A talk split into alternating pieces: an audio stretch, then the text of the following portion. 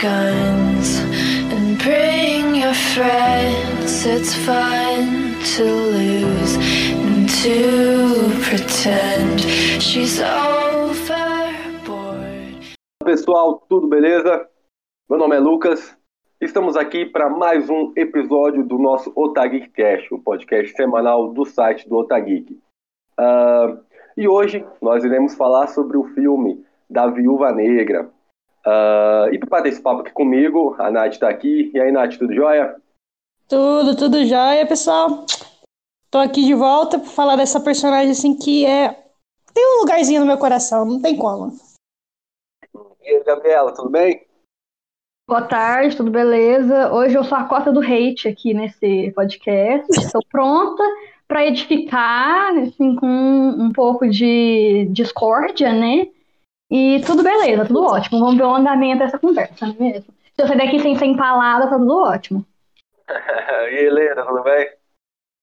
Ei, gente, ei, Lucas, tudo bom? Tô aqui hoje para conversar sobre essa personagem aí, sobre o filme, principalmente porque ela foi um objeto de estudo do meu TCC, então acho que esse bate-papo vai ser bem bacana. Vai ser muito legal. E só aqui, avisando você, se essa é a sua primeira vez em nosso podcast, já vou pedir para seguir a gente, independentemente do agregador de podcast que você esteja nos ouvindo neste momento, e aproveite também para conferir nosso site, que é otageek.com.br, Todo dia tem matéria nova lá aguardando vocês.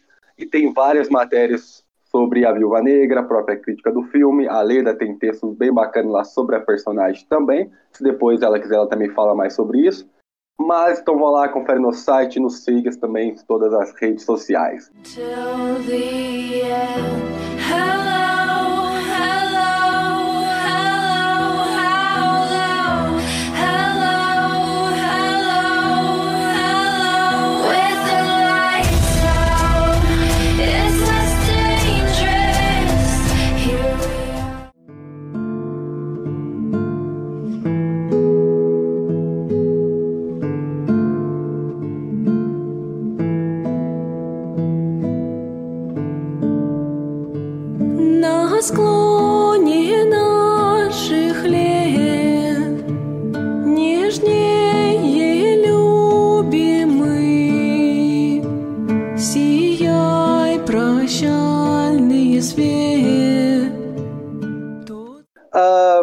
Vamos lá, galera. Vamos falar então sobre Viúva Negra. O filme ele estreou no começo de julho nos cinemas e também no Disney Plus pelo Prime Access. Uh, o longa tem a direção da Kate Shortland e, e novamente Scarlett Johansson volta para o papel de viúva com Forrest Pugh, Rachel Rice e também o David Harbour estrelando o filme. E assim, para a gente começar esse bate-papo aqui, eu queria saber um breve comentário de vocês para a gente iniciar essa conversa. O que vocês acharam do filme? Como foi para vocês ver a Viúva Negra em seu primeiro filme solo?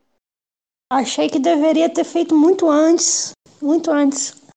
Cara, a Viúva já vem tendo uma construção muito interessante já dentro do Mar, da Marvel, né? É, dentro da, do próprio universo de, durante esses 10 anos. E, assim, ver ela no filme solo foi uma, assim, foi uma coisa muito boa, porque, na verdade, esse filme já era uma coisa que era um projeto e já era meio que se especulava sobre ele já desde 2012, né? Uma possibilidade de ter um filme da Natasha só que nunca levaram para frente, né? E acho que é, depois de outros filmes que saíram, né, de outras de outras de, de outras franquias, né, até mesmo da, próxima, da, da própria Marvel, eles viram que ia dar certo.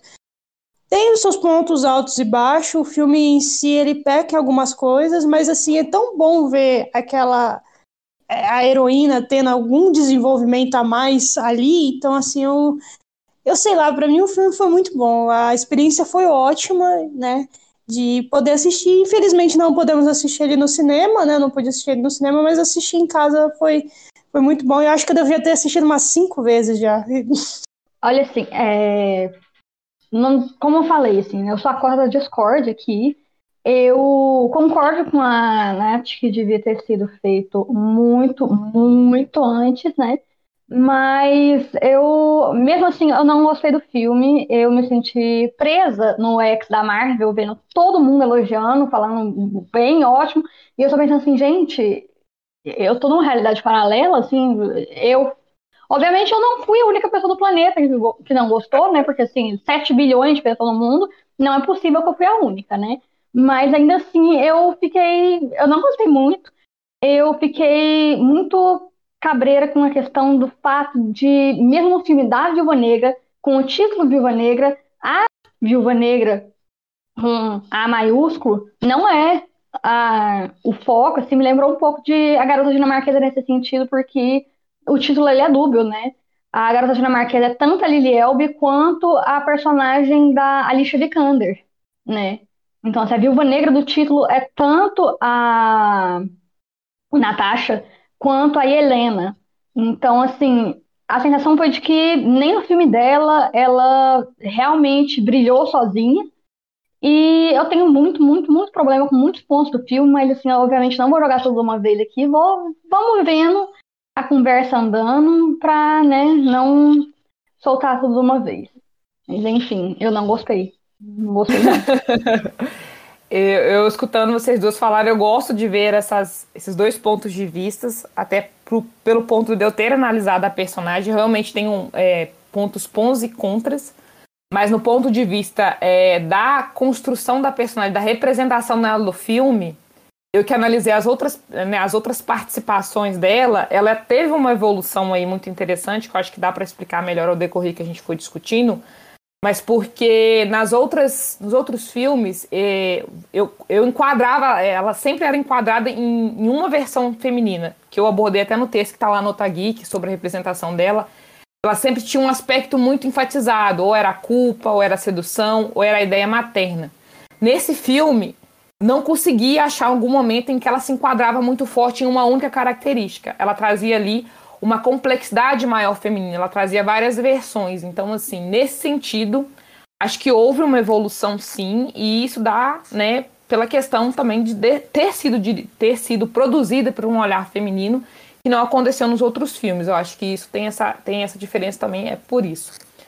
É, mas também, assim, não acho que foi o melhor filme do mundo, apesar de eu ter gostado dele, tem realmente pós e contras, é, mas acho que pode ser dito também ao decorrer desse podcast aqui, a gente não precisa jogar tudo agora. Eu pego assim muito o que vocês três falaram. É, eu, eu acho que uh, o que leva um pouquinho assim pra gente falar bem, bem, do filme e deixando de lado algumas pessoas, a falar até de mim também, é, da, da Scarlett, né, da Natasha ser não só a principal do filme, porque a Helena veio muito bem. Né? Então, a gente sabe que ela vai estar no futuro aí dentro, né? possivelmente ela vai ser a nova Viúva Negra dentro do MCU. Então, pela atriz é, estar bem, pela personagem ser bastante carismática, eu acho que tem essa passada de pano às vezes, acho que eu falei até por mim, da, da Natasha não ser né, a única protagonista do filme. Uh, então, por isso que entra nesse pós e contra, né? Porque ao, ao mesmo tempo que é triste o filme dela ter saído só agora, né, para ela ser a principal e ter uma outra que vai surgir no, no seu lugar. Mas assim, é, resumido mesmo, eu gostei do filme, eu acho filme divertido. Eu acho o terceiro ato ali é, que vira né, Marvel de si, assim, eu, é algo que eu já tô cansado um pouquinho de ver. Mas uh, o começo do filme eu acho bem legal, aquela pegada bem Jason Bourne, um pouco de Missão Impossível com 007, assim, eu acho legal, eu gosto bastante. Mas o terceiro ato é algo que eu deixei que é um pouco assim. Porra, de novo isso aí, sabe? Mas, mas no final das contas, para mim, o filme é um, um salto positivo, assim, e questão de personagens também, dinâmica e tudo mais. Que nem você falou, é... É, acho que vai acabar entrando no próximo ponto que a gente falar de qualquer jeito, que é o se demorou muito fazer. Ele é uma passagem, né? Infelizmente, a gente sabe o que aconteceu com a Natasha em Ultimato. Você sabe que ela não vai voltar. Olha o spoiler, tá? A gente vai ter muito spoiler nesse aqui. Mas assim, a, a gente sabe que a Natasha não volta. Então, o fato desse filme ter saído depois é literalmente para passar o mantozinho para Helena, né? A Helena, que já, acho que dentro dos quadrinhos, se eu não estou enganado, ela também já foi receber o manto de Viúva Negra. Então, assim, ela é. Ela, então, assim, era um manto. Era, era uma passagem de manto. A gente sabe disso muito bem. E, que nem você falou, o último ato é aquele negócio bem Marvel, né? Mas o primeiro ato, acho que foi o que mais me surpreendeu. Né? Eu queria dar muito os parabéns, né, para nossa querida mini Natasha e a mini Helena, que foram muito bem escolhidas. A, é, a, tanto que a Natasha, quem faz a, a versão mais nova dela é a Ever, que é a filha da Mila Jovovich, que eles estavam precisando de uma menina que falava russo e, e, eles conseguiram ela no cast, ela tá fazendo, fez um ótimo trabalho. E acho que ali ele deu um tom no filme que a gente pensou que ia perdurar e, e acabou voltando para aquela mesma fórmula da Marvel no final das contas, né?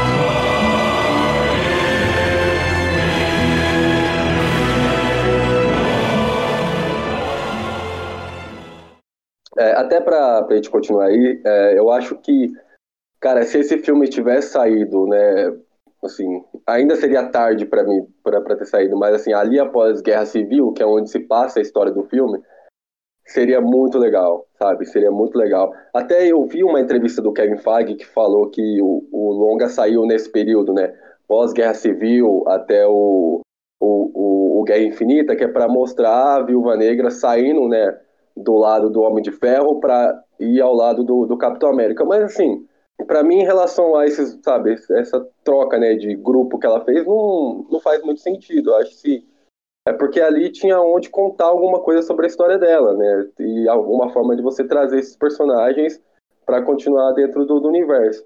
Mas eu, eu, assim, eu até vou falar, né, antes tarde do que nunca, né, eu acho que, querendo ou não, a, a Scarlett né, não vou dizer nem que ela precisava disso, né? Mas assim, é, eu acho que o personagem precisava disso, né? Precisava de um pouco mais, precisava que ela saísse da, da aba do, dos, dos, principais, entre aspas, Vingadores, né? Porque ela começa lá do lado do Homem de Ferro, depois ela tá lá no, nos Vingadores ali bem coadjuvante ali, junto com, com o Gavião Arqueiro, depois ela tem essas partes que ela tá junto com o Capitão América e a gente não tinha, sabe, ela lidando com tudo sozinha, assim. Então eu acho que, para nesse ponto, o filme, ele, pelo menos ele veio para isso, né? E ainda trouxe uma, uma nova Viúva Negra que, querendo ou não, acho que vai ser muito legal vê-la agora nessa continuidade. E para vocês, como foi esse filme chegar só agora?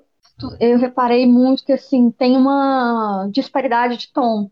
Né? O primeiro ato, o segundo ato, até ali a hora que chega aquela reunião de família, é outro filme. Aí parte pro terceiro ato, a coisa despiroca completamente.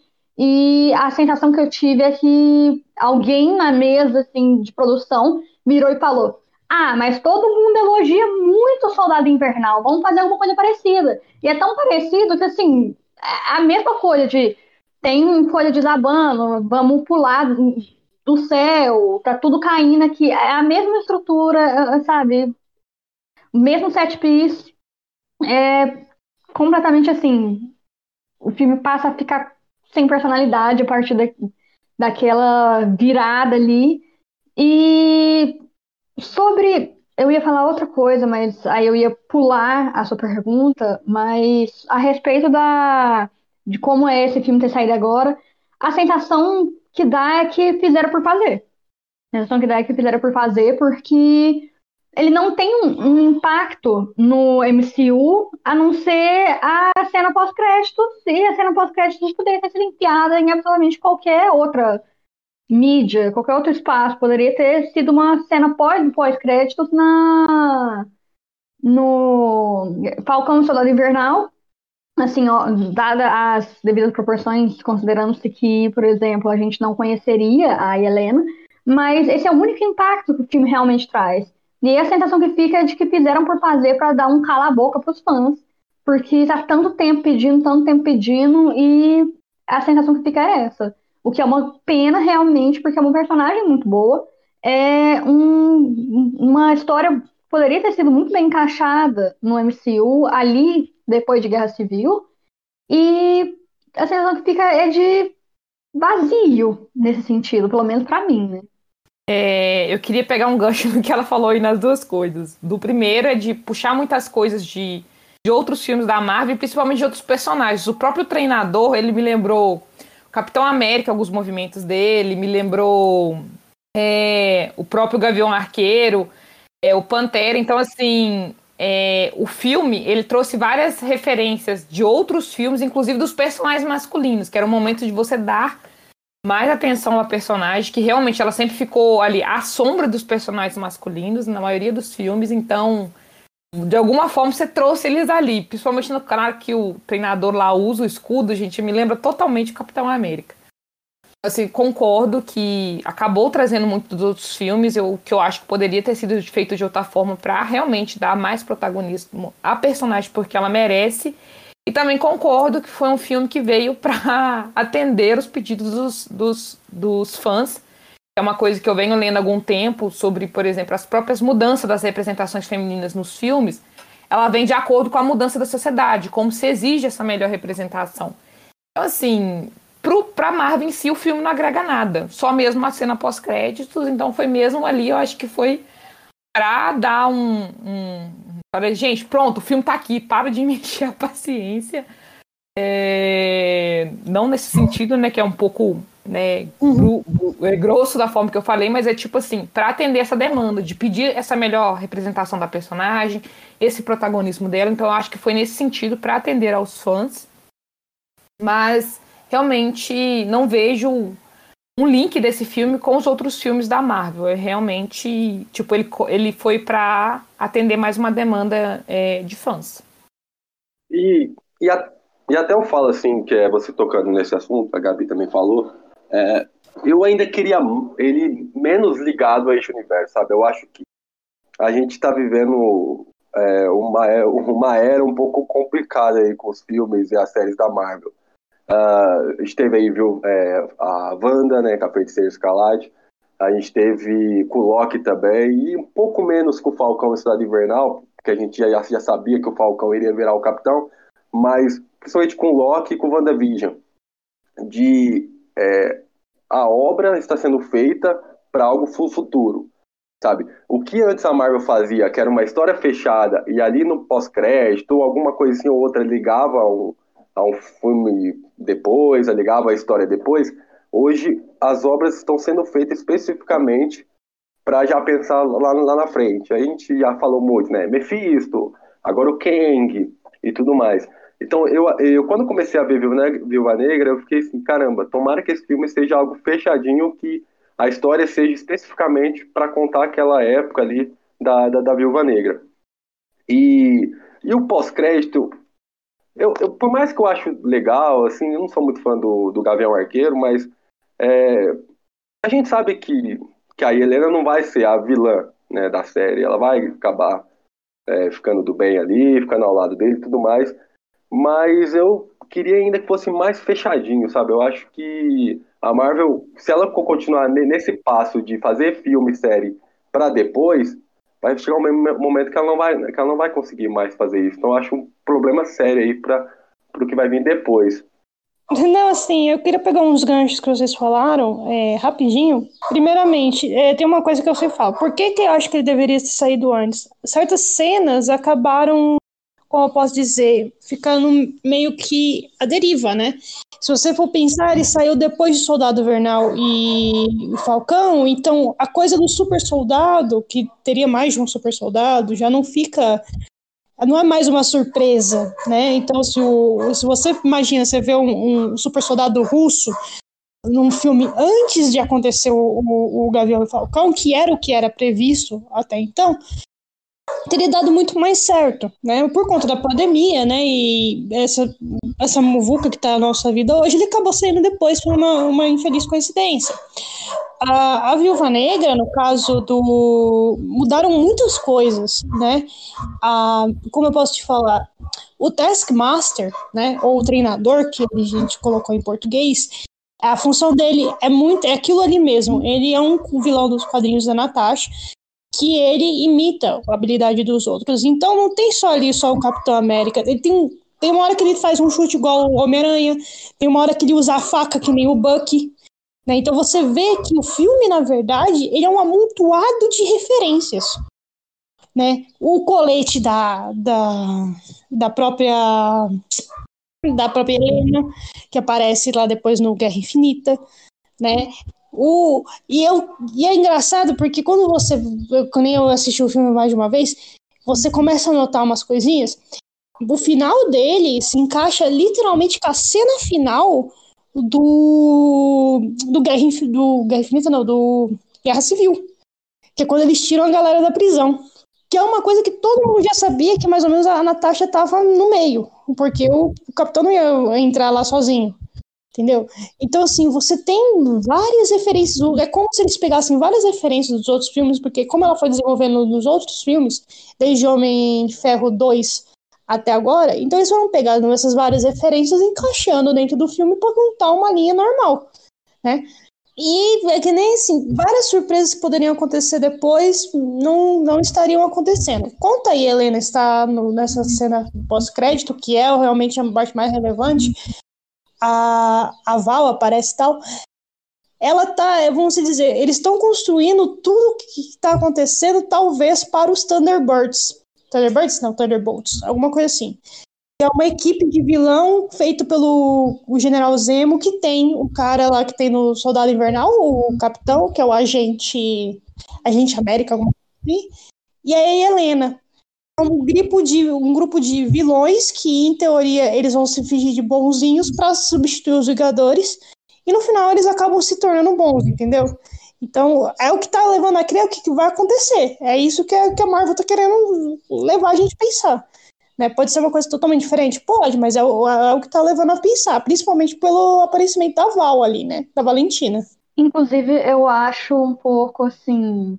A cena pós-créditos talvez desnecessária, sabe? Porque poderia ser um ponto de construção de tensão na série do Gavião Arqueiro. Ele está sendo perseguido por alguém, não sabe quem é, ele e a. Qual é o nome dela?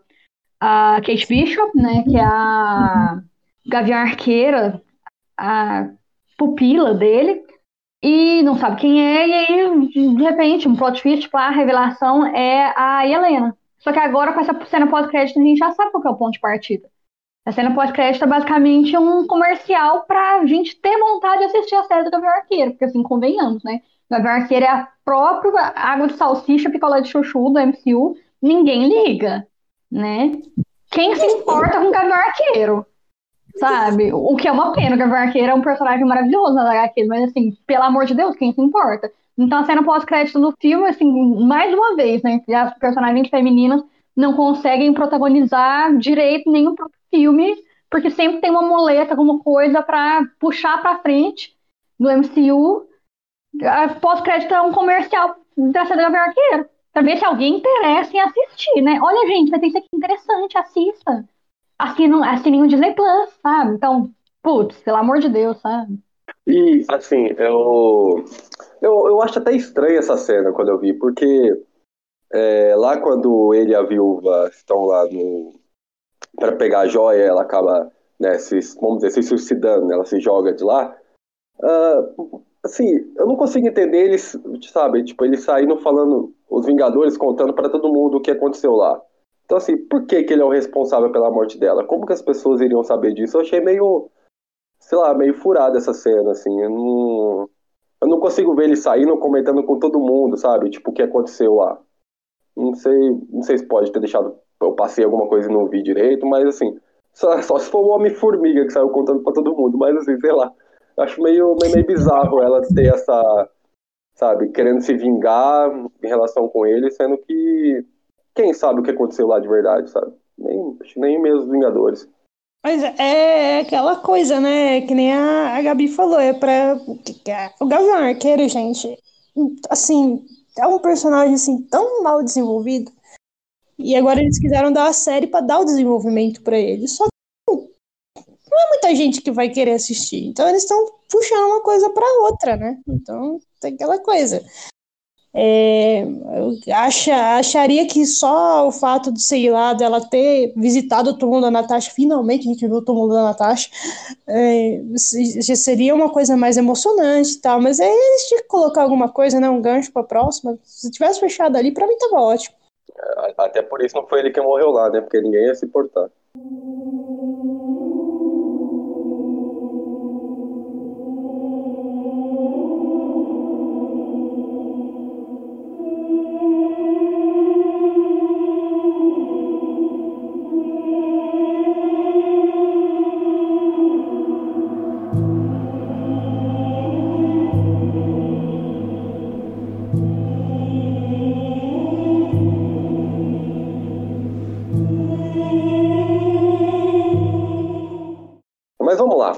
Continuar aqui o papo aqui, vamos, vamos é, focar um pouquinho na personagem.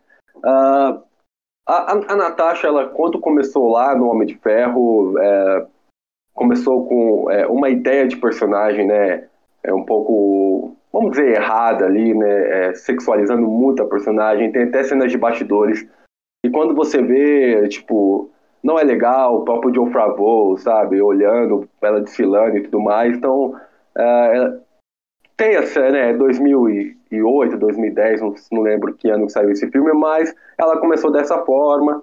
Aí ela foi desenvolvendo com o decorrer do, do, dos filmes, mas assim, eu acho que uh, acho que no, no, nos dois últimos filmes ali foi quando acho que de uma forma melhor em relação ao personagem com o filme dela agora.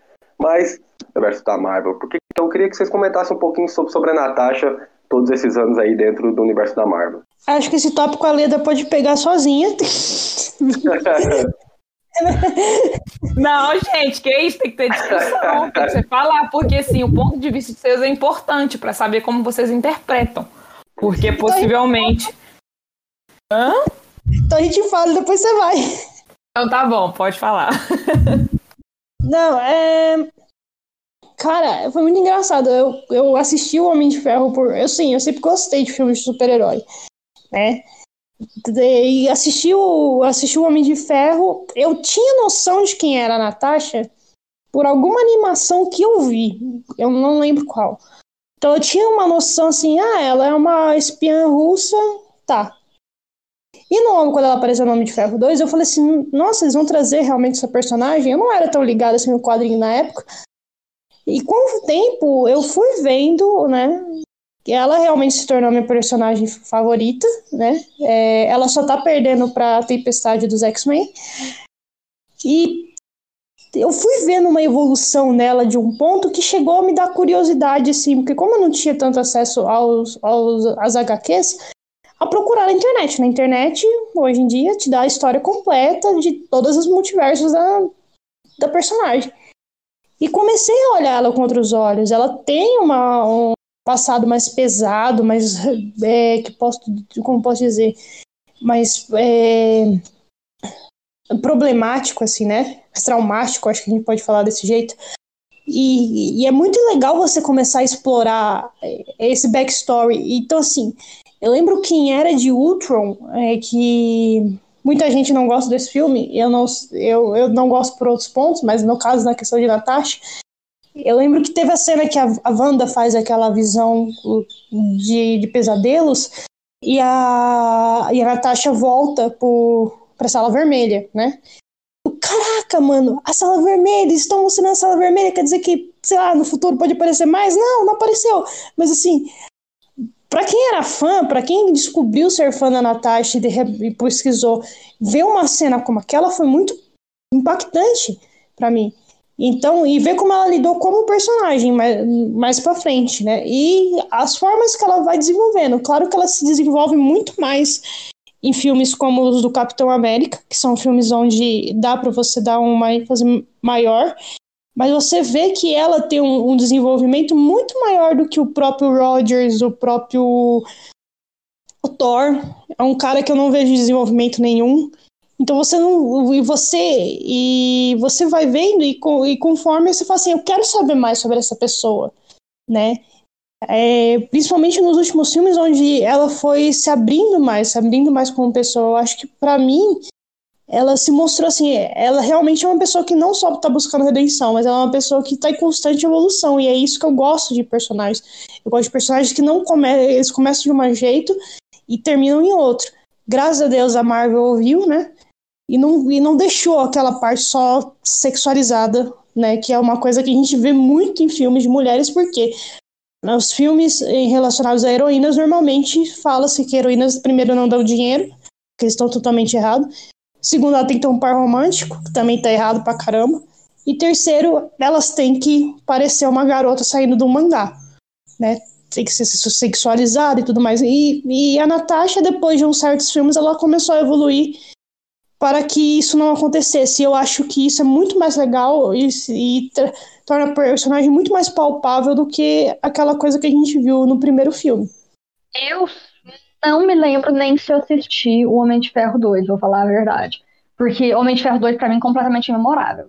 Mas assim, não não é minha personagem preferida do MCU, assim, não do, do MCU, não sei dizer na verdade. Eu eu gosto muito da Natasha, eu acho, mas eu fico realmente muito puta que o desenvolvimento dela tenha sido justamente pedaços e pedaços nos filmes dos outros, sabe? Isso pra mim é, é um negócio realmente, assim, incômodo.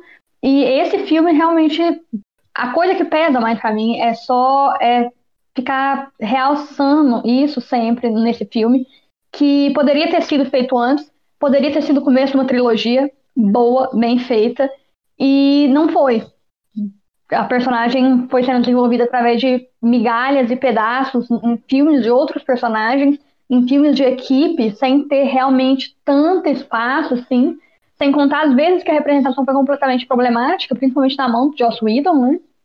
Então, é, é um tanto frustrante, assim. É, minha personagem feminina do, preferida do MCU, eu diria que é a Capitã Marvel, mas... É, é porque eu tava com a Electra na cabeça, mas eu lembrei que as séries não necessariamente fazem parte da MCU e tudo mais.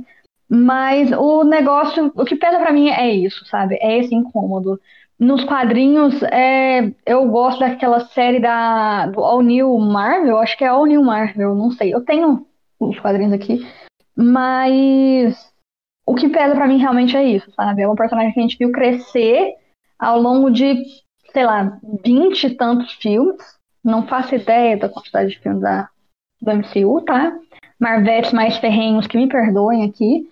Mas a gente viu ela crescer por pedaços, migalhas, pequenas pecinhas de quebra-cabeça que a gente vai juntando e montando ao longo dos filmes dos outros.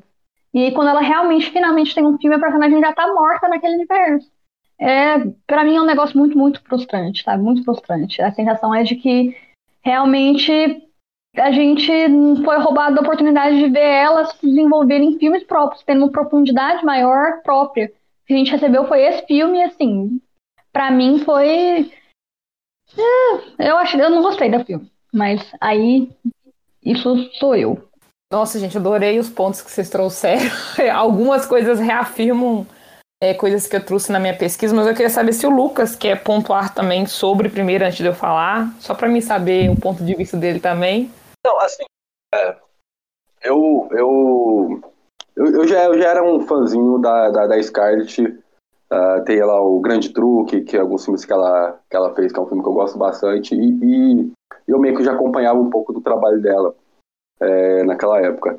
É, mas assim, a minha lembrança mesmo dela é em Vingadores, né? O primeiro filme. Até no Homem de Ferro, até como a Gabriela falou, eu não tenho uma memória tão grande em relação a esse filme. Eu vejo alguns vídeos, até como eu comentei, que tem esse vídeo do, do Joe Favreau e, e todo mundo lá da, do, do elenco vendo a Scarlett e tal, mas eu não lembro diretamente do filme como ela tá nesse filme.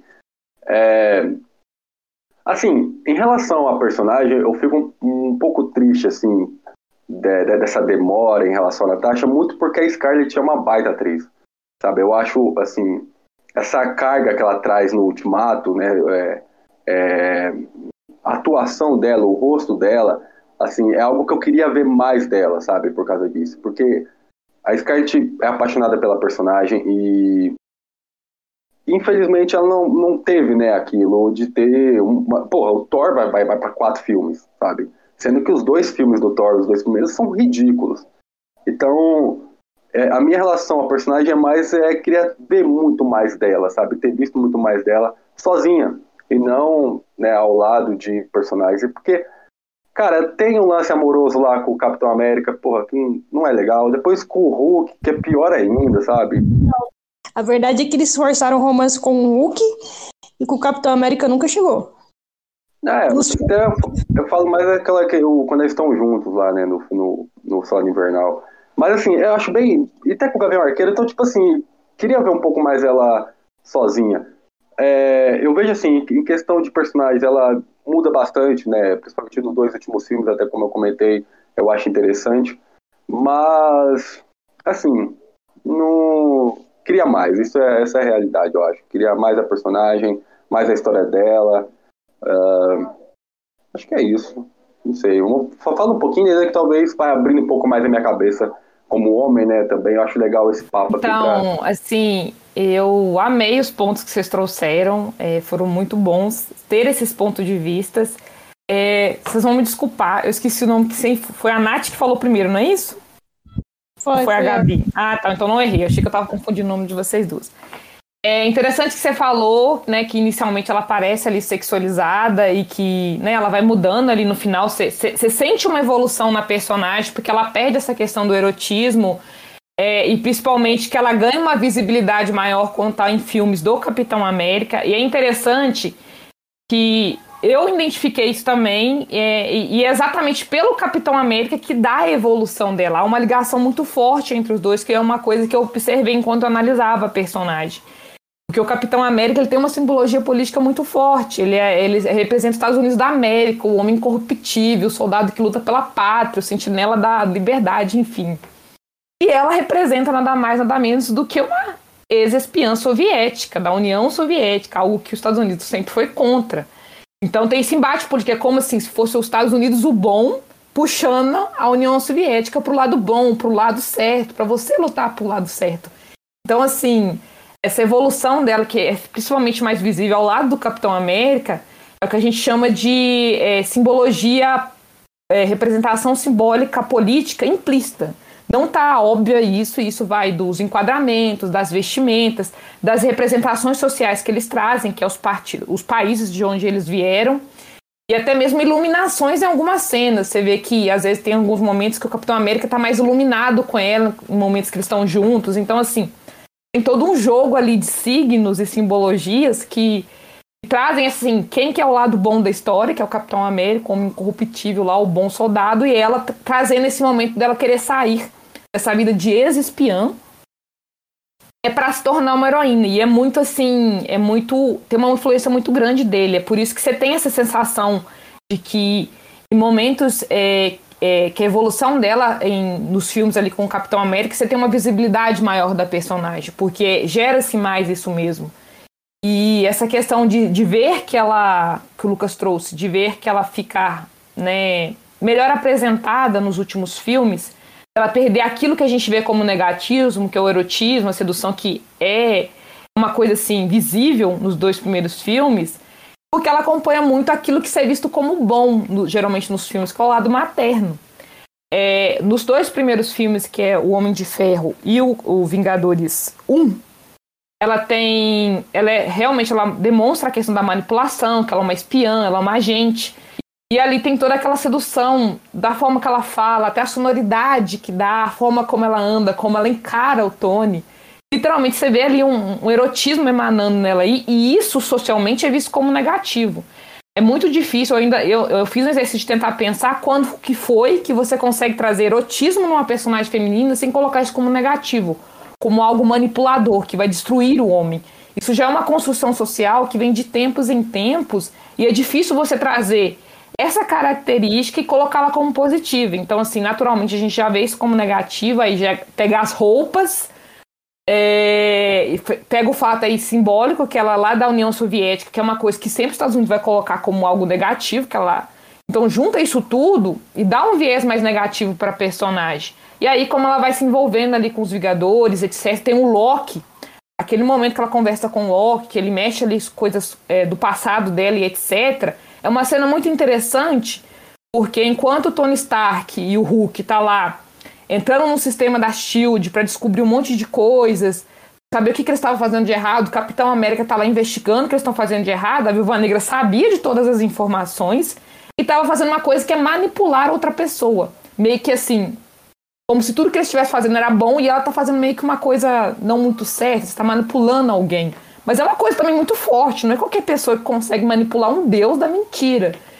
Assim, tudo se envolve ali para colocar isso meio como uma coisa negativa, uma pessoa assim, que não tem um caráter lá muito bom e etc.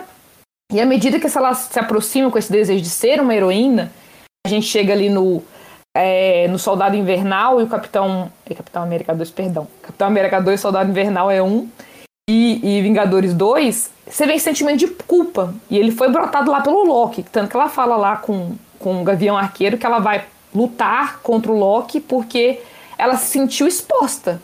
Ele cutucou numa ferida que ela não gostou e aquela culpa ela vai ficando grande. Então, nos primeiros dois filmes, a gente tem muita ideia da sedução dela, uma coisa bem forte, aquela manipulação.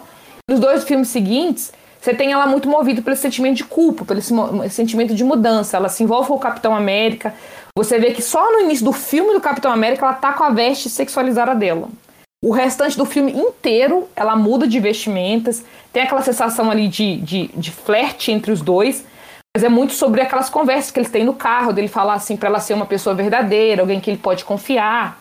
Ela brinca com ele, você tá no ramo errado, porque, segundo ela, fingir ser não, quem não é é uma forma é, de evitar de ser morta, etc., porque ela tá acostumada a ser uma espiã e aquele movimento ali dele salvar ela ali é, e, ela, e ela falar que ela achava que entrando na SHIELD ela seria uma pessoa melhor, estaria do lado certo, mas na verdade ela não sabia a diferença das duas organizações. O Capitão América fala, então você está no lugar errado. No final do filme, meio que assim, tipo, você está lutando pra pessoa, você está lutando ao lado de pessoas erradas. E aí, à medida que vai chegando no final do filme, quando eles descobrem que o Nick está vivo e tal, e que o, Nick, que o Capitão América fala que tem que destruir tudo e o Nick discorda, e ele olha para todo mundo para ver quem vai ficar do lado dele, a Viúva Negra só reda para trás assim, tipo, eu tô obedecendo agora o capitão, não é você mais. Então, assim, ela foi totalmente pro lado dele, que é como se ela tivesse entendido que seria ao lado dele que ela conseguiria ser essa pessoa melhor. E ela continua ali sem a vestimenta. E até o final continua a mesma coisa no segundo filme dos Vingadores 2. Aí traz esse envolvimento dela com o Hulk e, e etc. E é muito pontual que, de um universo de coisas que você poderia trazer do passado dela, você traz exatamente uma coisa que reforça muito um lado feminino, que é dito como feminino, que é a maternidade. Quanta coisa que a gente podia trazer sobre ela, a gente traz logo isso, isso impacta ela de uma forma muito forte, que ela fica muito mal. E ela, ela volta a discutir sobre isso com o Hulk num, num local que exerce quase como uma violência simbólica em cima dela. A mulher do Gavião Arqueiro, que é tão, tão assassino quanto ela, conseguiu construir uma família, tá grávida, tem filhos, ela estéreo, sem ninguém, sem um lar, não podendo ter filhos, e ela relembra dessa história. Então, assim, é, é, aí você tem um, um, auge da culpa aí, e você tem aflorando nela uma sensação materna que você vai pontuando, tipo, ela é a única que acalma o Hulk, é ela que foi acudir primeiramente o Gavião Arqueiro quando ele é ferido lá na, naquela missão ali é, de todo mundo que teve sua mente invadida, ela que precisa de ajuda para ser levantada, que o Gavião tira, então coloca ela na posição de donzela, vai trazendo vários aspectos femininos que a gente já está acostumada, contando de uma forma diferente, para não falar que é, que é a mesma coisa de sempre, de colocar a mulher sempre como a donzela, ou de puxar nela a pretextos maternos. Tipo, quando o Hulk vai se transformar ali no Banner novamente, que ela se acalma ele, se vocês observaram, ela tá com uma mudinha de roupa para ele se vestir, porque geralmente quando ele volta a ser bem, ele tá pelado. Então, assim, é muito coisa de mãe se preocupar em levar uma pecinha de roupa quando você precisa. Então aquilo vai emanando e é por isso que ela vai, assim, dando a sensação de que ela vai perdendo essa questão do erotismo. E quando a gente chega no Guerra Civil, a gente tem ela totalmente mudada de roupa, a gente tem ela ali é, é, diretamente lutando com o Capitão América, ela deixou o Hulk, né? Enfim, a gente tem aquele momento ali daquela história que ela literalmente ela é raptada, é salva pelo Hulk, e ali tá a decisão final dela. Tipo, para que lado eu vou? Eu fujo com o Hulk ou eu fico para salvar as pessoas ao lado do homem que quer me ajudar a ser uma pessoa melhor? Meio que implicitamente, isso é um recado que é dado ali. Ela opta por ficar e nisso ela perde o Hulk, vai pro espaço. Ela luta, ela ensina os junto do Capitão América, ela treina os novos Vingadores, a gente vê ela toda uma vestimenta diferente. A gente vê todo o esforço que ela faz para manter a equipe unida, para proteger eles, para eles evitarem de ter é, é, preocupações, de enfrentar o governo, etc. Tudo uma ideia de proteger e manter a equipe unida. Então, vai gerando essa ideia de que houve essa melhora, mas é muito tipo, eu saí de um lugar óbvio para ir para um outro lugar óbvio, que é a ideia da maternidade. Eu saí da mulher sedutora, manipuladora, para ir para o lugar da maternidade, que visualmente, socialmente é um lugar mais bem aceito do que a mulher sedutora. E isso vai seguindo nos filmes posteriores. A gente tem ali a Viúva Negra no, no, no, no último filme é, super chateada e deixando claro que ela não queria superar, porque se eu superar, quem vai? Ela conversa ali com o Capitão América. Então, tipo assim, eu perdi a minha família. Ela traz muito esse sentimento de dor materna, etc. Então, assim, é por isso que se enxerga que talvez ela melhorou.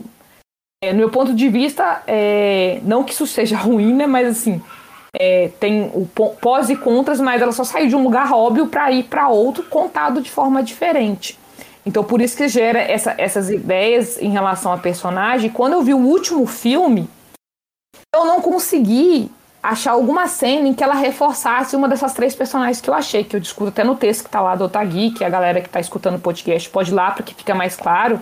Eu achei três personagens míticas nela que envolvem a ideia da sedução, do materno. Eu não consegui encaixar ela numa person... em uma figura, em uma mulher específica, numa característica específica.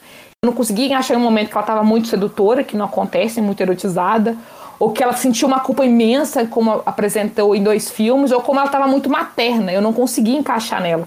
Como se no filme, desse último filme dela, ela carregasse várias versões de mulheres, ela ganhasse uma complexidade feminina, que é uma melhor representação, que foi uma coisa que eu achei num outro artigo que eu fiz anteriormente, quando você não se encaixa a mulher numa característica física, num lugar comum, e, e deixa ela complexa com várias é, características aí de versões de mulheres, você dá uma complexidade, você dá uma melhor representação, porque eu não sou só uma mulher sedutora, ou eu não sou só uma mãe, eu não sou só uma mulher que tem culpa, eu tenho várias outras características, eu tenho várias outras informações sobre mim. E nos outros filmes tinha aspectos específicos que eram mais destacados. Nesse último, não eu não consegui encaixar. Então eu vi que ela ganhou uma complexidade, ela ganha ali. Eu vi a presença da sororidade, coisa que a gente não viu nos outros filmes, só naquele pontinho lá que ela fala assim: você não está sozinha quando ela luta com a Wanda. No único momento, inclusive, que, elas que ela luta com alguma outra personagem feminina durante toda a trajetória do MCU. Então, ver nesse filme ela lutando com outras personagens femininas, dialogando com outras personagens. E eu não conseguindo, assim, eu vi ele três vezes, inclusive para fazer esse podcast, para ver se eu conseguia encaixar ela em alguma figura que eu já tinha estudado, em alguma característica específica, específica que, é, que gera um estereótipo no feminino, eu não consegui. Então, por mais que tenha ali os contras dos filmes, é, na representação é, feminina dela em si, eu vejo uma melhora, porque você deixou ela complexa. Você não consegue encaixar ela numa característica específica que gera um estereótipo. Porque o estereótipo é aquela característica forte que você tira ali e só aquilo ali significa pessoa, esquece todas as outras características que ela tem. Neste caso, não aconteceu. Eu vi que ela, ela carregava de tudo um pouquinho, que viu nos outros filmes, ela carregava um pouquinho de culpa, um pouquinho de materno, um pouquinho. A sedução não, a sedução quase não existiu lá, mas a manipulação existiu, tanto que ela manipula o general lá. Achei sensacional aquela cena, essa ideia de manipulação, e dessa vez ele veio num viés positivo, que das vezes que aconteceu era muito negativa, mostrava essa característica manipuladora dela vinha muito no viés negativo, aqui veio positivo. Assim, é, eu, nesse ponto de vista, eu acho que a personagem teve uma boa evolução e lamento por não ter nada que continue com essa evolução dela. Porque é, ela é uma, uma, uma, personagem que tem um, um número grande de, de fãs. Muitas pessoas conhecem ela, ela tem uma abrangência de público muito grande. Então, assim, ela poderia gerar reflexões das pessoas, trazendo essa melhor representação que ela trouxe nesse último filme. Então, assim, é, é esse o meu ponto de vista sobre a personagem. Ela realmente não era. É, não trazia uma boa representação feminina, por sempre marcar locais óbvios que a gente já está acostumado, no lugar da, de mãe, do materno, do cuida, da cuidadora. E chega nesse último filme, ela ganha complexidade. Eu não consegui, é, mesmo relendo o meu trabalho novamente, voltando para fazer esse podcast, eu falei assim, gente, eu não consigo encaixá-lo em algum lugar. Então, isso é um ponto positivo. Não estou dizendo que ela se tornou a melhor representação feminina, mas ela houve uma evolução nesse último filme. E eu acho que isso merece aí um certo destaque por ela ter sido dirigido por uma mulher. Isso acho que fez toda a diferença aí nessa nova apresentação dela. Gente, ficou confuso o que eu falei? Ah, que isso. Show de bola, Helena. Que, que legal, legal ouvir tudo isso. E até eu ia puxar isso que você acabou de falar no, no final. Eu acho que você ter uma diretora mulher, né, para traduzir melhor a, a personagem para as telas, eu acho que é o, é o tipo, acho que é o que deveria acontecer sempre, eu acho. Assim, sempre não, né, mas mas eu acho que tinha que ser a, a primeira opção, assim, desse tipo de filme, né, de, de espiã, de, de mulher como heroína, porque é, é nítido esse, esse desenvolvimento da personagem, né, é, isso é muito legal que você falou, e eu tava lembrando do, do filme, que uh, a, a, Natasha, ela, ela não se encaixa em nada mesmo, isso é muito legal, porque você começa com ela ali como é, enganando né, o cara lá que quer prender ela, depois tem ela com a irmã, depois tem ela com, com a família inteira, e no final ela novamente sendo é, a espiã, né, é, fazendo essa, esse jogo com o vilão. Então isso é muito interessante mesmo. E...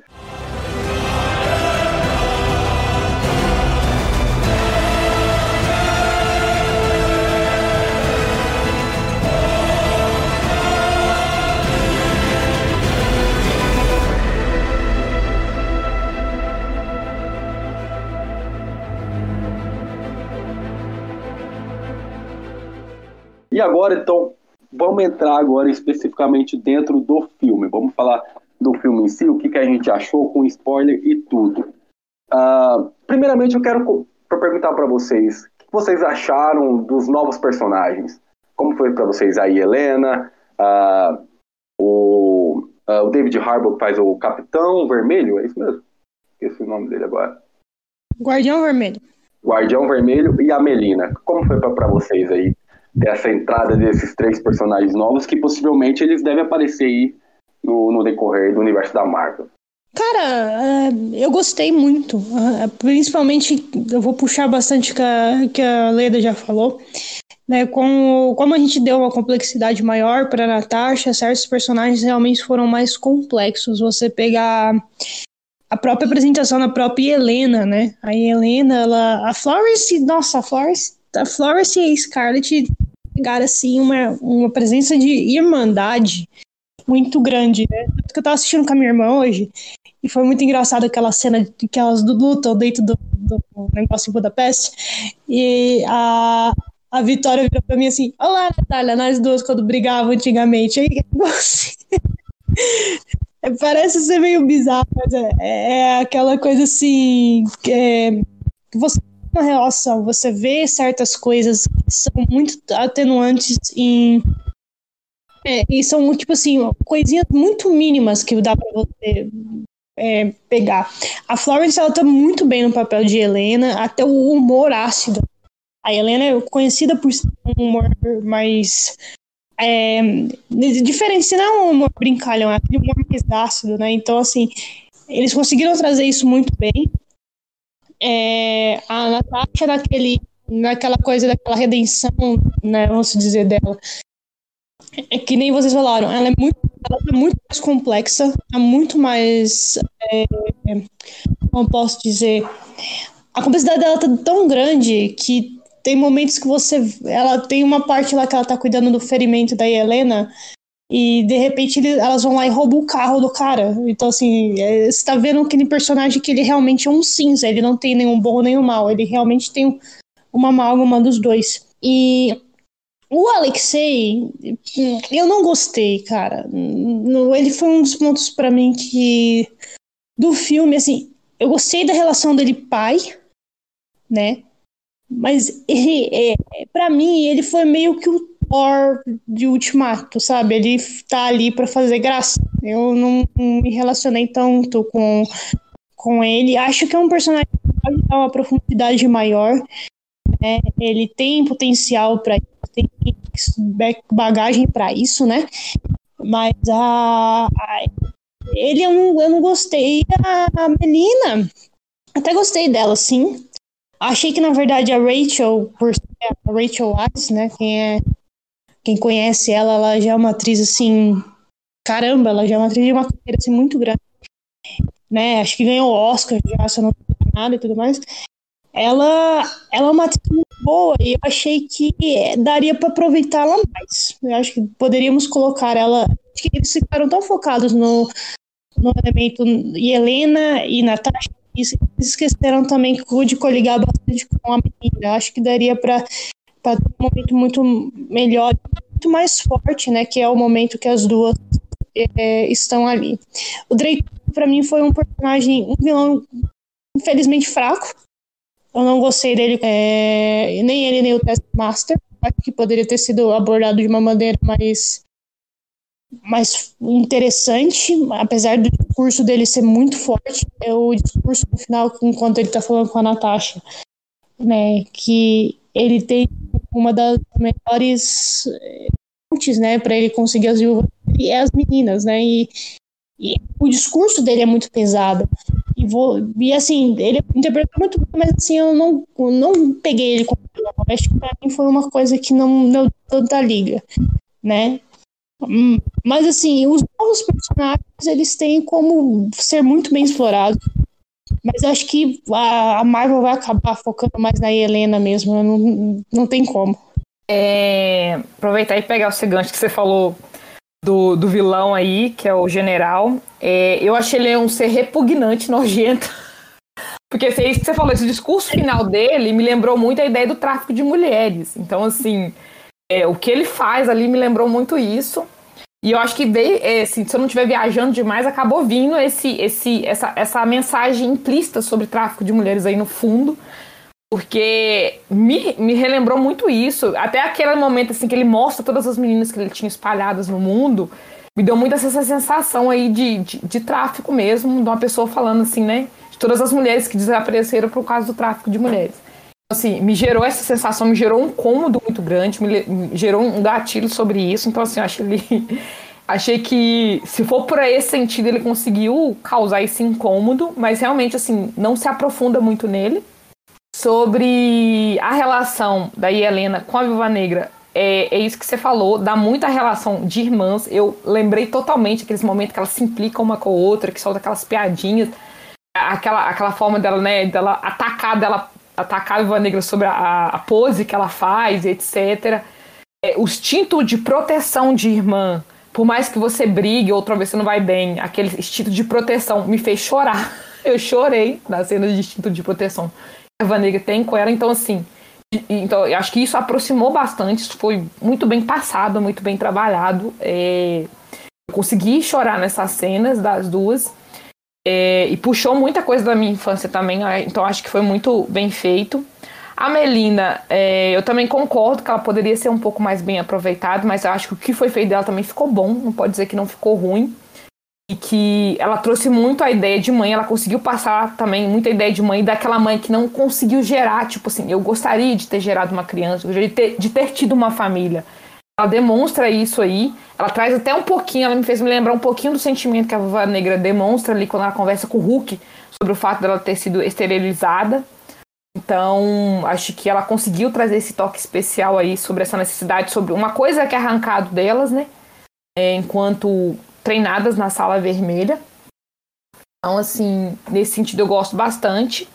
Mas sobre os personagens, que eu acho que é um dos personagens que mal vai ser comentado, que é uma crítica social que eu tenho a todos os filmes, que toda vez que eu vejo agora eu não consigo deixar de ficar incomodada, é você ter um único personagem negro na história. Eu não sei o nome dele, tão importante que ele é na que eu nem lembro o nome dele.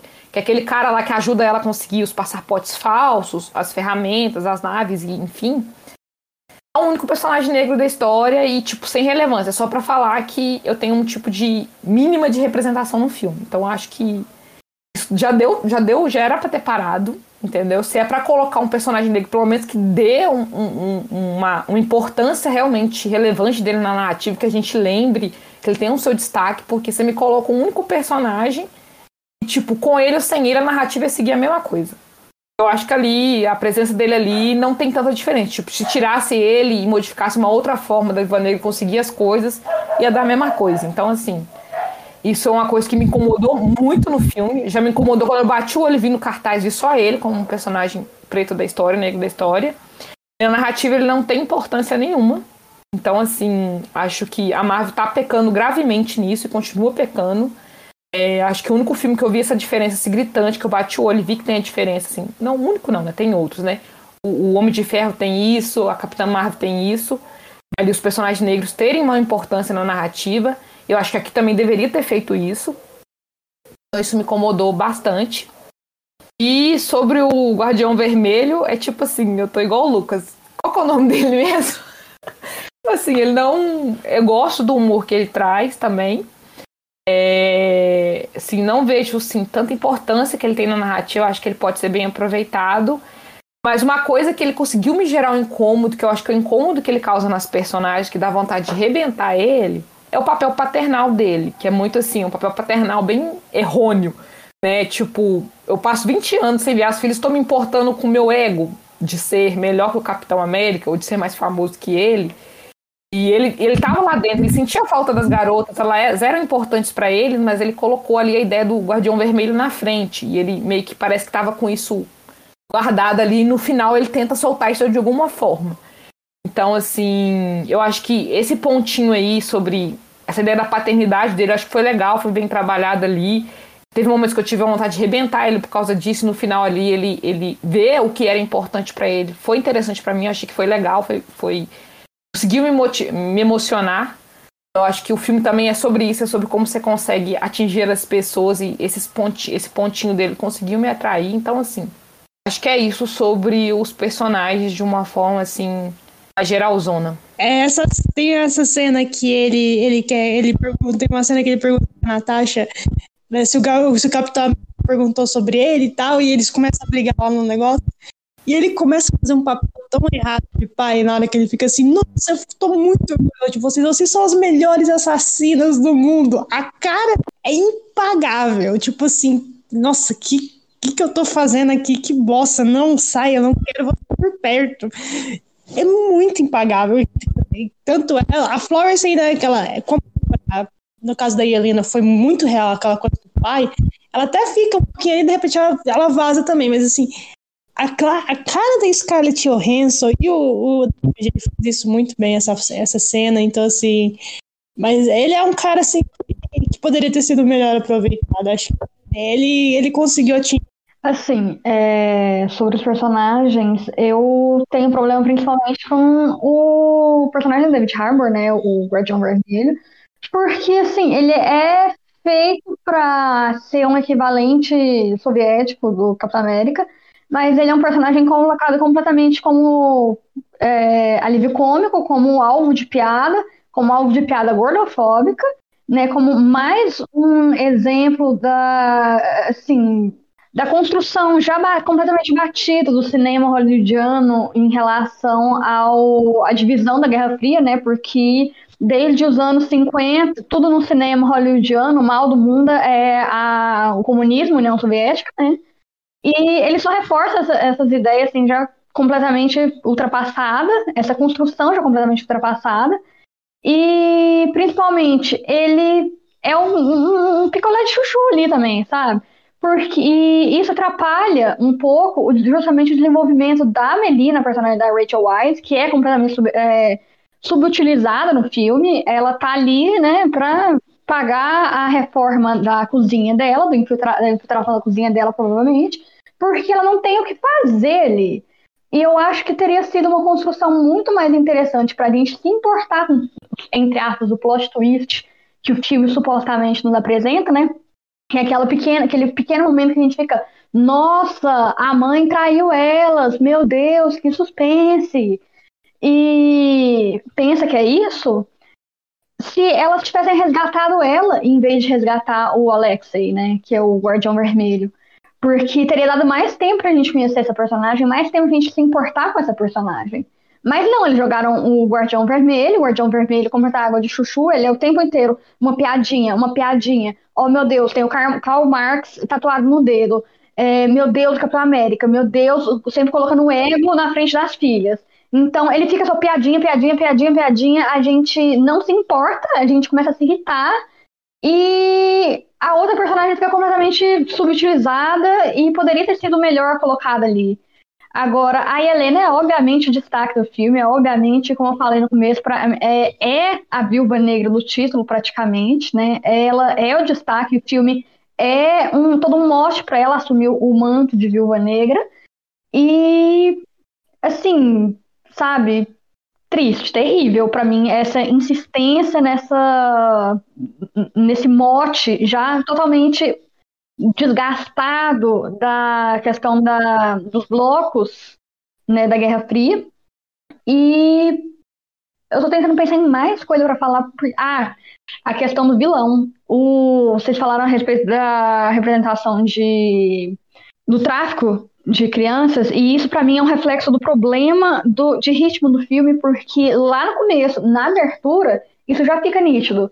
Mas o filme, ele, o tom dele balanceia tanto que você não se lembra disso e você não se importa com isso até chegar na hora que ele começa a aparecer, que o vilão realmente aparece de carne e osso, de cara no filme, na frente da gente, isso começa a ser lembrado.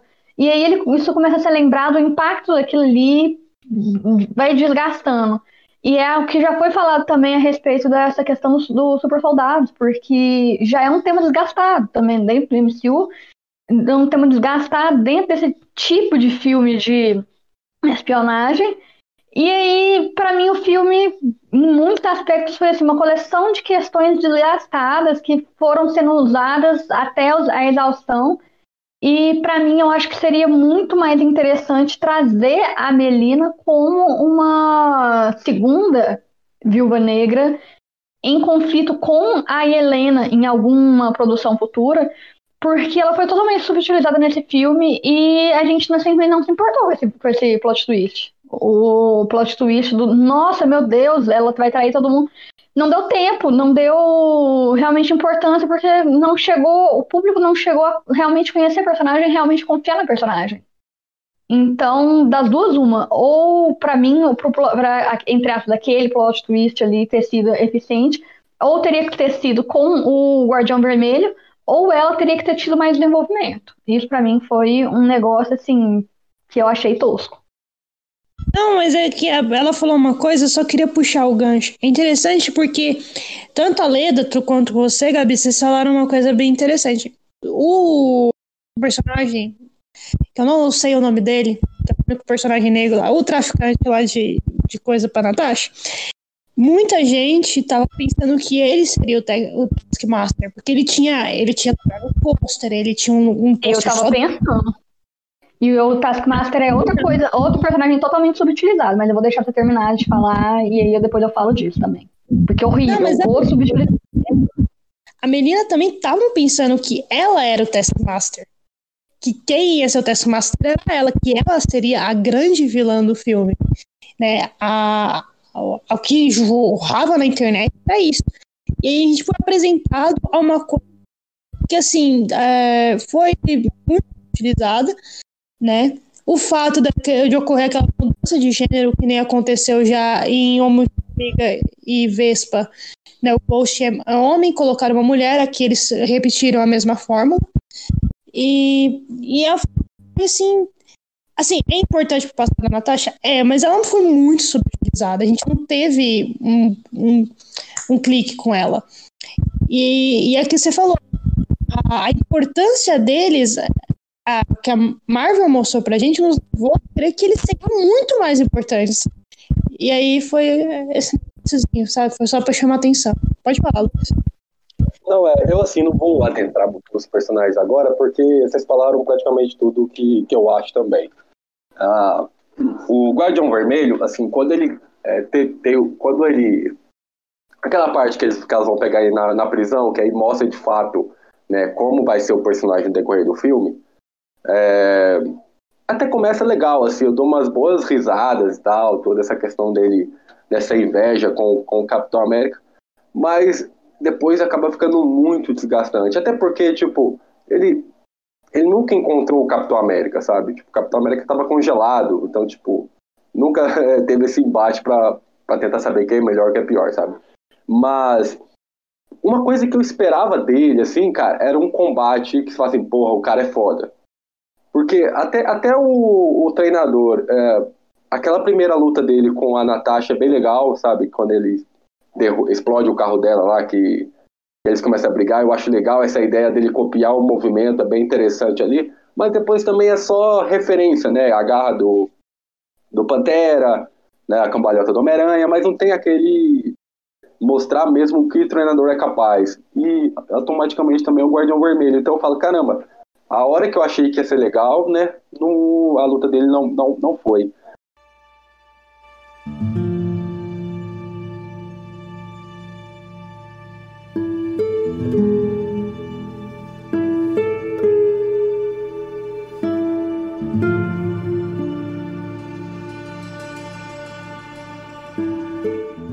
Até por isso, eu queria puxar também a questão da, da ação com vocês.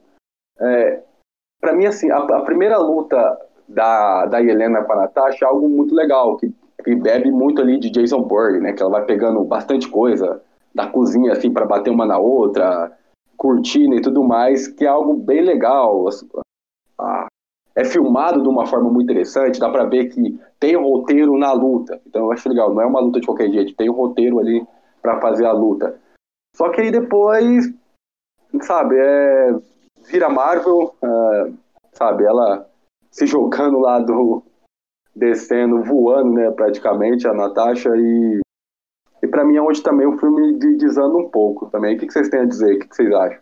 Olha, a, o terceiro ato, para mim, assim, é como eu já falei, a sensação é de que alguém na mesa de produção falou assim: ah, mas todo mundo elogia o, o Soldado Invernal, vamos fazer alguma coisa igual? E aí foi mesmo a ideia de set piece, mesmo tudo. Para mim, cena de ação interessante foi a perseguição de moto ali na, naquele comecinho ali. Mas de resto, eu realmente. Eu não sei se é uma vontade minha ou qualquer outra coisa, mas eu realmente não tenho uma cena assim, uma cena de ação que eu consigo ficar. Uau! Isso aqui vai ser lembrado sabe? Isso aqui é interessante, isso aqui é um marco, isso aqui. Daqui a 10 anos a gente vai lembrar assim, nossa, você lembra aquela cena da Viúva Negra no MCU, aquela coisa XYZ? Não, não tem uma cena que eu fique assim. Não tem uma cena que eu acho que vai ser assim. E o Taskmaster é aquela, essa, a questão do Taskmaster, a questão do outro vilão do Dracov, é, para mim se relaciona muito com isso e muito com essa questão da falta de, de equilíbrio no ritmo do filme. Você tem um vilão maior, tem o vilão menor, o maior sendo Dracov, o menor sendo o Taskmaster. Taskmaster completamente subutilizado também, né? É para ser um, um uau super soldado que está perseguindo, implacável, etc e tal. E é um personagem interessante assim do universo Marvel porque tem essa característica de analisar a o oponente, analisar os movimentos do oponente e sempre imitar, né? Ele tá nos jogos do Homem-Aranha pro PlayStation. E, assim, é um, é um personagem bacana, que teria uso em outros filmes, em outras obras. E aí a Marvel fica nessa coisa, né? Ora, quer, de qualquer forma, ligar as coisas uma à outra, construir um universo, né, que sempre tenha uma coisa puxando outra, uma coisa puxando outra, e como você falou, Lucas, uma hora ela não vai poder fazer isso mais. E aí, hora ela faz isso, quer sempre fazer isso, e hora, com coisas que ela poderia fazer isso, que poderiam ser úteis, ela descarta. E não aproveita realmente. Então, putz, sabe, a ação pra, e a ação pra mim, assim, no terceiro ato pra mim é nível cruela, sabe? Alguns efeitos especiais, o set piece principalmente, completamente copiado do Soldado Invernal, é cansativo. Foi chegando ali naquele terceiro ato, foi ficando cansativo, sabe? Fazer uma pausa ali pra pegar uma batata frita, pra ir beber um refrigerante no banheiro, porque assim, completamente cansativo e exaustivo. Eu não gostei. O, meu diagnóstico hoje é não gostei. Eu, eu, gosto do que a, Gabi trouxe duas coisas. Primeiro, sobre esse embate político, sobre a representação do soldado, do soldado invernal, do Guardião Vermelho que eu não tinha percebido, tava me incomodando, eu via que tinha um jogado ali, só que você esclareceu melhor na minha mente, por isso que eu adoro discutir sobre essas coisas. E realmente foi fazer novamente a briguinha sobre os blocos econômicos, né? União Soviética contra Estados Unidos. Mais uma vez trazendo a União Soviética aí como lado negativo, uma coisa como, uma coisa que não funciona direito, que é o caso do Guardião. Era para ser né, o, o, o, o, rival direto do Capitão América e ele é todo totalmente enfim, nada comparável. Então, assim, novamente tem esse problema, então esse é um ponto bem importante e é negativo, porque, mais uma vez, reforça uma coisa que já era para ter parado de passar. Em relação às cenas de ação, é, é um outro ponto que não, não trouxe evolução em relação aos outros filmes. Os outros filmes, uma coisa que eu observei é que em todos aqueles momentos de glória, aquelas cenas de ações fortes, onde a gente tem um destaque dos personagens masculinos, que você tem aquelas, aquelas cenas de ação que você lembra, tipo, você, você lembra de um filme, você lembra do Guerra Civil, Capitão América e Homem de Ferro naquele embate lá na, do escudo, ele, aquele negócio da mão dele lá. Então, assim, você tem cenas de ação que você lembra de algumas atitudes dos personagens. Da Viúva Negra você não tem. Tem um filme que é só pra ela e você não cria uma cena de ação originalmente pra ela. Você acaba ficando os, os momentos mais gloriosos ali do filme você pega reflexos de outros filmes, você traz novamente os outros filmes e meio que se ofusca um pouquinho o brilho da personagem, porque você traz a referência dos personagens masculinos, dos momentos dele ali, essa questão que traz o Soldado Invernal no final. Então, assim, acho que isso também deixou a desejar, porque as cenas dela que são interessantes, que é só ela, aquela lá do carro, quando ela entra em contato com o treinador, que lembrou muito o Capitão América, então traz muito do Capitão América aquela cena, né, que ele faz aqueles movimentos com escudo e etc. É, o da moto eu curti demais. Acho que o da moto e o lá da cozinha, acho que é, são as outras duas cenas que a gente tem realmente interessantes ali. É, mas acaba, enfim, acabou ali e não é uma cena tipo, ó, oh, daqui uns anos eu vou lembrar, é uma cena marcante do filme da Capitã, da Capitã América, foi ótimo, da Viúva Negra. Não é uma cena que marca, então acho que isso é uma outra falha do filme. Você constrói um filme para ela ser protagonista, falhou em todos os filmes e não dá um protagonismo nela nos momentos de embate, nos momentos de combate, e aqui no filme que ela é protagonista, que é só para ela, novamente essa falha. Não cria uma cena de ação que a gente possa dizer que ela é marcante originalmente da Viúva Negra. Ah, em questão aí de cena de ação, a gente já, já começa né, com uma cena bem interessante, que é aquela perseguição né, do, da, das, das meninas pequeno, a Rachel Wise e o, o David Harbour no avião, né? Que é quando eles saem dos Estados Unidos e vão para Cuba. Eu gostei bastante, acho que é uma cena que tem muita representatividade ali, principalmente quando elas estão indo embora e a, você vê na cara da Natasha que você tem noção de que ela já ela ela estava ciente de tudo, né? E você vê que certas coisas já ela já estava aprendendo, né? Tanto que acontece após a quando eles tentam é, pegar a Helena, a, Nata, a Natasha vai para cima. Mas assim, que nem vocês falaram, não tem uma cena assim, puta que pariu, nossa, aquela cena é. Não, não, não tem, não tem. Eu acho que eles levaram tanto o sarrafo com o Ultimato, que eu acho que eles, eles, eles pensaram assim, ah, vou tentar fazer uma coisinha mais parecida com o que a gente já fez para o pessoal realmente não prestar atenção. Para mim, a cena que seria mais icônica assim, de ação é a cena da cozinha das duas irmãs se matando, tentando se matar. É, é a, acho que é a cena assim, para mim mais interessante, né? Acho que mostra não só a parte de questão de treinamento das duas, que foi muito parecida, apesar que a Helena luta de uma maneira muito mais brutal do que a própria Natasha.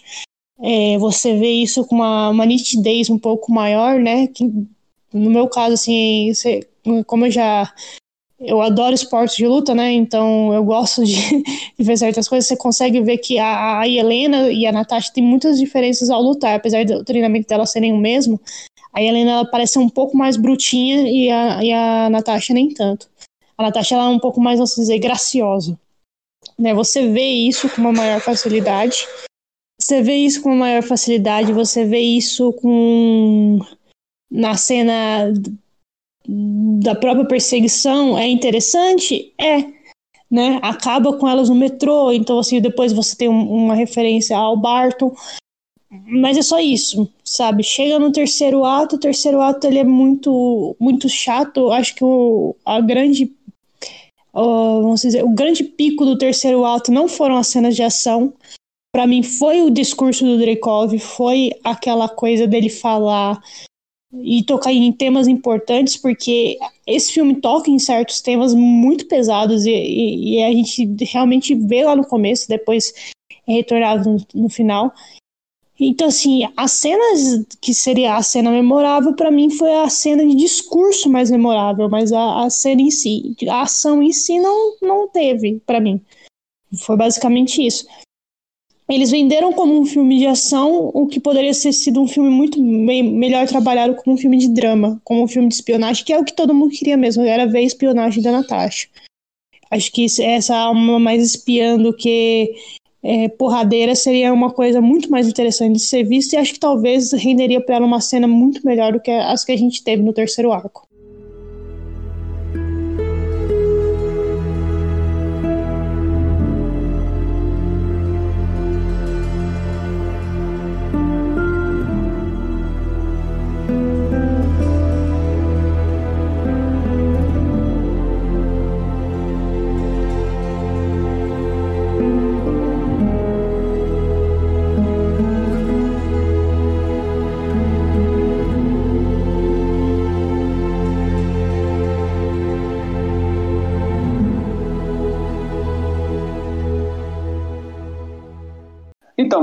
Aqui para a gente começar aqui a finalizar o nosso bate-papo, eu queria jogar algo aqui em relação ao impacto que esse filme é, pode vir a ter dentro do universo da Marvel. É algo diferente, é um filme que se passa antes né, dos eventos finais que aconteceu lá no, no Vingadores Ultimato, mas ele coloca personagens que a gente pode ver é, no decorrer das séries dos filmes que, que vai ter no MCU.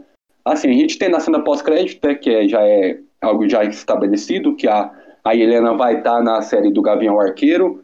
E, e assim, querendo ou não, é a personagem mais legal. O filme, como a gente já falou no decorrer do, do podcast inteiro, o filme foi feito para ela, né? Tipo assim, acho que até mais até do que da viúva, foi feito para ela, para estabelecer a personagem, para colocar ela na, nas graças aí de todo mundo, para ela continuar dentro do universo da Marvel. E assim, vocês acham que além dela, o Guardião Vermelho, a Melina, pode pintar aí nas próximas, nas próximas produções da Marvel? Assim, acho que a Melina seria uma boa. É... Não sei dizer como, mas acho que seria bom aproveitar essa personagem mais. Acho que seria interessante trazer principalmente o conhecimento dela, porque ali focou muito no sentimento materno dela, nessa, nessa parte cômica com o Guardião Vermelho, né?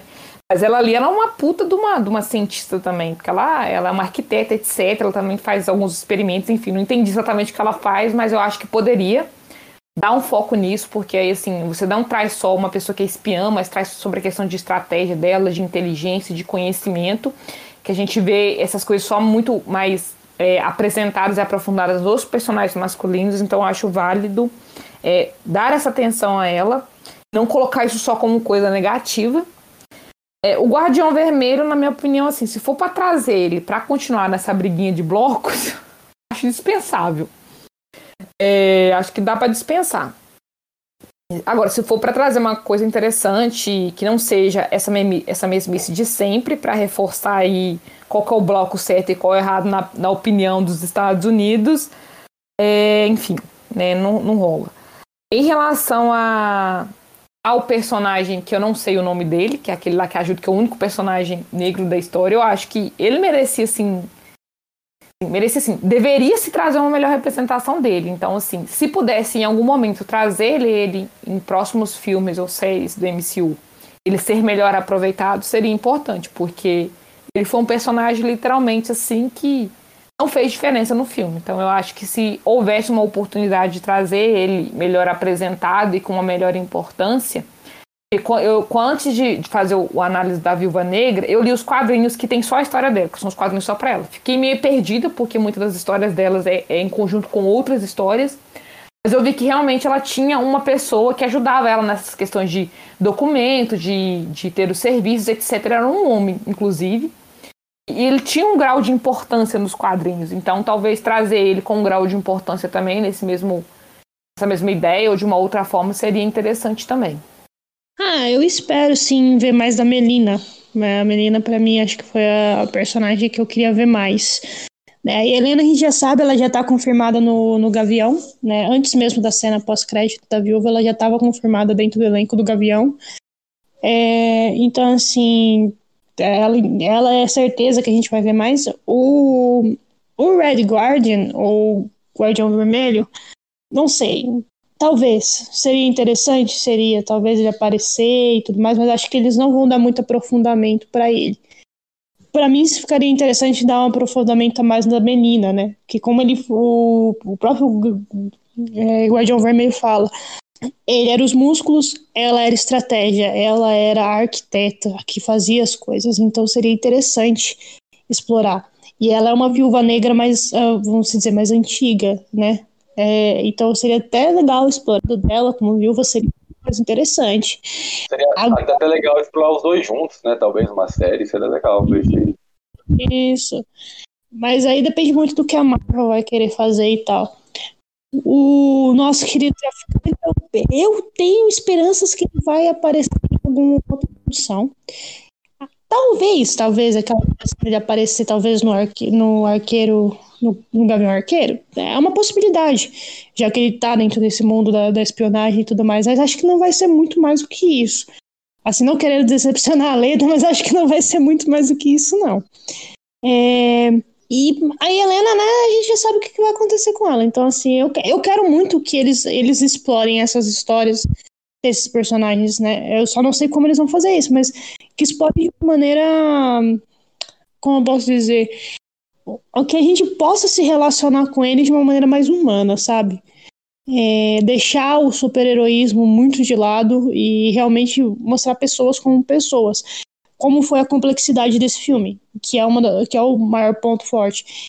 É trazer pessoas complexas, não pessoas literalmente. É, ah, é só que, sabe, não tem desenvolvimento. Eu quero ver muito desenvolvimento. Eu quero ver uma menina chorando porque a Natasha morreu. É, a verdade é essa. Olha, é... sobre a Helena, não tem muito o que falar. A gente já sabe qual é o rumo que ela vai tomar e é isso. Vai estar na série do Gavião Arqueiro. A Melina eu acho que seria um ponto interessante de resgatar justamente na série do Gavião Arqueiro. É, para quem conhece as histórias, né, a série do Gavião Arqueiro vai ser baseada nos quadrinhos do Matt Fraction e a Kate Bishop, ela tem o dinheiro, mas ela não tem o know-how, né? Ela não tem o conhecimento para desenvolver tecnologias. A Melina seria um ela interessante para trazer nesse sentido. Talvez, por exemplo, da mesma forma como a Shuri é pro Pantera Negra, no filme do Pantera Negra. Então, um, uma personagem para inventar, para criar ali. É um ela interessante, até porque o próprio Gabriel Arqueiro não é um personagem assim com uau, muitos recursos, pelo menos não nos quadrinhos de Max Fraction, né? E ele é um personagem muito bem desenvolvido nesses quadrinhos, inclusive, assim, eu recomendo bastante quadrinho. É, para mim é um dos melhores, assim, da, da Marvel. E, assim, pra quem fala que Marvel não tem clássico, tem esses e tem os quadrinhos do Demolidor com o Frank Miller. Então, assim, não. Falar que a Marvel não tem clássico é furado, na minha opinião. Mas, minha opinião, né? Sei lá. É, agora, a, o, o Guardião Vermelho, para mim, é picolé de chuchu total. Se sumirem com ele não vai fazer muita diferença e é melhor sumirem com ele do que trazerem ele pra ficar fazendo chacota, né? Ficar fazendo chacota, ficar fazendo piadinha gordofóbica e ficar resgatando a mesma coisa velha de 70 anos atrás de ai meu Deus, os soviéticos, sabe? Quem, quem que aguenta isso, bicho? Chega, sabe? Então é melhor deixar na geladeira, fingir que nunca aconteceu. Ó, oh, Guardião Vermelho, I don't know her, né? E deixar quieto. Hum, na minha opinião, é melhor deixar quieto que piorar. Então, se for para ser é, alvo de piada, igual o Thor no, é, no Ultimato, é melhor ficar quietinho. Long, long time ago, I can still remember how that music used to make me smile. And I knew if I had my chance that I could make those people dance and maybe they'd be happy for a while. But February made me shiver with every paper I deliver. Bad news on the doorstep. I couldn't take one more step. Ah, então, galera, acho que a gente falou aí muita coisa sobre o filme, é, sobre a própria Natasha, teve algo bacana aí que a gente trouxe em relação ao personagem. Uh, acho que falamos tudo também que a gente poderia falar. E, assim, eu quero agradecer todos que estão ouvindo uh, o nosso episódio até o momento. Convido vocês a ouvirem os nossos outros podcasts também. Acesse o site www.otageek.com.br e também nos siga nas redes sociais, beleza? Acesse lá os textos da, da Viúva Negra que já estão no site, a Leda, tem texto super bacana lá sobre a Natasha também. Então, convido vocês a acessar aí todos uh, os sites, os, as redes sociais que o Otageek está, beleza? Galera, vamos dar um tchauzinho coletivo aqui? Tchau! Tchau, galera! Tchau a todos. So bye bye, Miss American Pie. Drove my Chevy to the levee, but the levee was dry. And them good old boys were drinking whiskey and rye, singing, This'll be the day that I die. Você acabou de ouvir o Otageek Cash, o seu podcast de jornalismo cultural, com a apresentação de Lucas, Nath, Gabriela e Leda, sendo uma produção do site Otageek.